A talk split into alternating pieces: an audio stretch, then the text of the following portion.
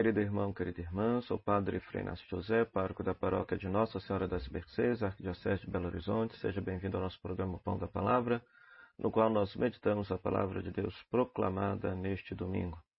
Nós estamos celebrando o 19 domingo do tempo comum e hoje a Santa Igreja nos oferece da palavra de Deus os seguintes textos: Sabedoria, capítulo 18, versículos 6 a 9, o Salmo 33, Hebreus, capítulo 11, versículo 1 a 2, versículo 8 a 19, e Lucas, capítulo 12, versículo 32 a 48.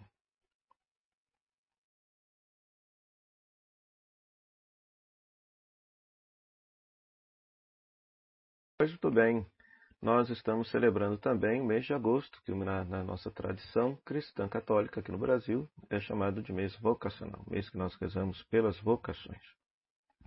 E nesse primeiro domingo nós queremos recordar a vocação ao ministério ordenado. Então nós queremos rezar por todos os diáconos, permanentes ou transitórios, por todos os padres e por todos os bispos. O ministro ordenado, ele tem uma vocação muito bonita, pois a vocação dele é cuidar de uma comunidade cristã, alimentando esta comunidade com a palavra de Deus e com os sacramentos ele recebe a vocação de configurar a sua vida a Cristo bom pastor. Da mesma forma como que Cristo cuidava com muito amor e carinho das pessoas, assim também o ministro ordenado recebe esta vocação e esta missão da parte de Deus no serviço de sua santa igreja. Então, neste domingo, que nós possamos rezar por todos os diáconos, por todos os padres, por todos os bispos, para que de fato possam cuidar com muito amor, carinho e zelo das comunidades cristãs que lhes foram confiadas alimentando-as com a pregação da palavra de Deus e com a administração dos sacramentos, que são a própria presença de Cristo ressuscitado entre nós. E que a palavra de Deus hoje também possa nos iluminar nessa perspectiva de rezar pelos ministros ordenados. A primeira leitura é tirada do livro da Sabedoria, no capítulo 18, versículos 6 a 9. É um texto interessante porque o livro da sabedoria é um livro que foi escrito por volta do século II a.C., ou alguns colocam século I a.C. É um livro que foi escrito originalmente em grego, por isso não se encontra na Bíblia hebraica. Foi escrito pelos judeus de Alexandria, uma comunidade judaica que vivia lá no Egito, de língua grega. Né? A Igreja Católica considera esse livro como inspirado, como canônico, né? Diferente, por exemplo, da própria tradição judaica, cuja, cujo texto não está na Bíblia deles, e a tradição protestante, que também não possui esse texto. E o livro da sabedoria tem, a, tem por finalidade justamente contrapor a sabedoria e a filosofia, a teologia judaica, com a sabedoria e filosofia grega, que era a sabedoria e filosofia hegemônica nesta época. Né? Quando esse texto foi escrito, existia uma espécie de invasão cultural dos gregos sobre os judeus, tentando impor os seus valores, seu jeito de pensar, sua cultura, sua religião. E esses judeus de Alexandria então promovem esta resistência, ao mesmo tempo dialogando com a cultura e filosofia grega. E o livro da sabedoria quer propor, a grande tese do livro é que a verdadeira sabedoria consiste em temer a Deus, cumprir os preceitos da Torá. E para isso, o autor em vários momentos vai meditando sobre a história do povo de Deus. E aqui no caso, está se meditando sobre a libertação do Egito. Né? Ou seja, aqui no caso, o autor, que, que nesse trecho aqui, fala de que o castigo que Deus coloca, impôs sobre o Egito, serviu para glorificar o povo de Israel. Uma tentativa de colocar o povo de Israel acima das outras culturas, acima dos outros povos, acima, sobretudo, da cultura grega. Né? Então, é, seria essa a finalidade dessa primeira leitura. Né? Ou seja, justamente mostrar que aquilo que Deus fez para com o povo de Israel, punindo o Egito, é, serviu para glorificar e exaltar o próprio povo de Israel. Como que nós atualizamos essa mensagem? Nós devemos recordar aquilo que Deus fez para nos glorificar, para nos exaltar. Se o povo de Israel considera uma grande façanha a libertação da escravidão do Egito, nós, enquanto cristãos, devemos considerar uma façanha muito maior o próprio Deus, o Verbo de Deus, Jesus Cristo, ter vindo ao mundo, dar, participar de nossa vida, santificar a nossa vida e, por meio de uma vida verdadeiramente humana, ter reconciliado o céu e a terra. Ou seja, então isso é um, um, um fato muito maior do que uma mera libertação sociopolítica. Né? Ou seja, o Verbo de Deus, o próprio Deus se fazendo pessoa humana, significa que ele assumiu toda a criação na sua pessoa, santificou, redimiu, salvou, ou seja, então a partir de Jesus Cristo, tudo o universo, todo criado pode viver uma comunhão com Deus, pode viver em paz com Deus. Depois, o Salmo 33, Salmo 32, né, 33, 32, vai justamente ser a resposta dessa primeira leitura, na qual o salmista dá graças a Deus por Deus ter escolhido o povo de Israel por sua herança como uma parte que lhe cabe. Né? Então, a herança, Nahalá em hebraico, significava a porção de terra que a pessoa tinha para poder viver. Então, a porção que Deus escolheu para cuidar com muito amor e carinho era o povo de Israel, foi o povo de Israel. Então, dá graças a Deus por essa escolha. Então, que a gente possa, de forma cristã, alegórica, dar graças a Deus por Deus nos ter adotado, por Deus nos ter escolhido. Somos filhos adotivos de Deus. Dar graças a Deus por essa graça tão bonita que Ele nos concedeu. Sem merecimento algum de nossa parte. Nos adotou como seus filhos amados. Somos a herança de Deus. Depois, nós vamos ter Hebreus capítulo 11, versículo 1 a 2, 8 a 19. Hebreus capítulo 11 é, é uma meditação sobre a fé. O que é a fé? Então, no capítulo 11 de Hebreus, o autor desse texto, ele medita sobre o que é a fé. Né? É um texto muito oportuno, por quê? Porque a fé, segundo o próprio, próprio texto de Hebreus, é um modo de já possuir o que ainda se espera, a convicção acerca de realidades que não se vê.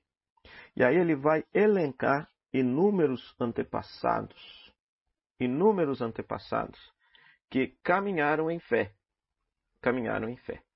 E aqui eu quero chamar a atenção para um detalhezinho que passa desapercebido. Lá no versículo 13, lá no versículo 13 diz: Todos estes morreram na fé. Não receberam a realização da promessa, mas puderam ver e saudar de longe e mas a puderam ver e saudar de longe e se declararam estrangeiros imigrantes nesta terra. Então veja só, veja só. Todos eles esperavam uma, um, um, vamos dizer assim, uma graça, uma bênção de Deus, uma realização de alguma coisa. Mas nenhum deles em vida viu. Nenhum deles em vida viu. Todos os personagens aqui elencados no texto, se você pegar Hebreus 11, Todos eles, por exemplo, Moisés não entrou na terra prometida. E assim vai, todos, todos eles. O que o autor está querendo aqui dizer é que, apesar daquilo que norteava o caminho deles não ter se concretizado, eles caminhavam sempre naquela direção.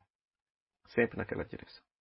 Então, por isso que a fé é um modo de, de, de, de já possuir aquilo que ainda não se tem aquilo que ainda não se vê, se de ver aquilo que ainda não, não está visível aos olhos e caminhar naquela direção. Por que, que é importante isso? Porque muitas vezes as pessoas pensam que pelo simples fato de acreditar, a coisa vai acontecer.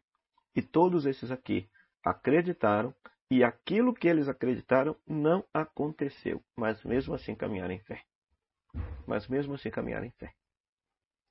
Então, para perceber que hoje em dia todo esse discurso de que se você acredita, as coisas haverão de acontecer, não é bem assim, não. Não é bem assim. Né? A fé, do ponto de vista bíblico, significa essa, essa, esse desejo, essa, é, digamos assim, este, este olhar no horizonte, aquela direção para a qual você é, coloca o seu olhar, né? Mas não significa que concretamente você vai chegar lá. Mas o importante é você caminhar naquela direção. O importante é você caminhar naquela direção.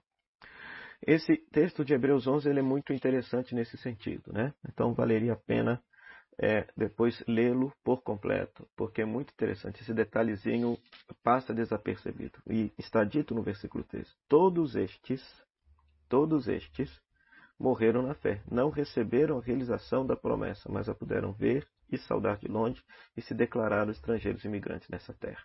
Ou seja, aquilo que eles esperavam que realizasse em terra não se realizou, mas mesmo assim eles caminhavam na direção daquilo, na direção daquilo, né?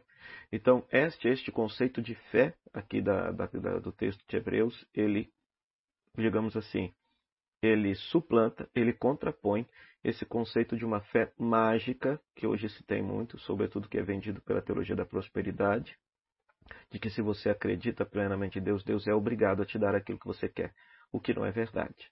Todos eles caminharam, não alcançaram em vida a promessa, mas caminharam a si mesmo naquela direção, tiveram fé. Né? E por fim, Lucas capítulo 12, versículo 32 a 48 também é um texto que nos exorta à vigilância escatológica ou à vigilância acerca daquilo que é definitivo, né?